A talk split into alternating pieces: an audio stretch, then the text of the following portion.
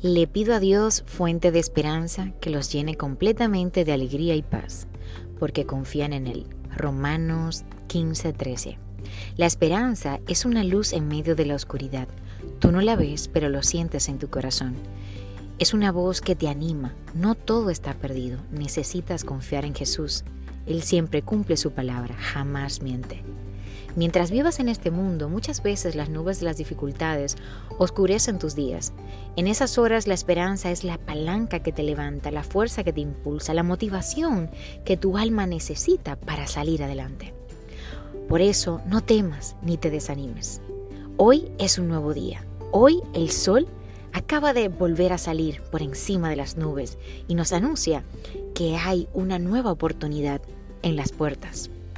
La tormenta pasará, nada dura para siempre, solo la esperanza en Jesús permanece para el resto de la vida.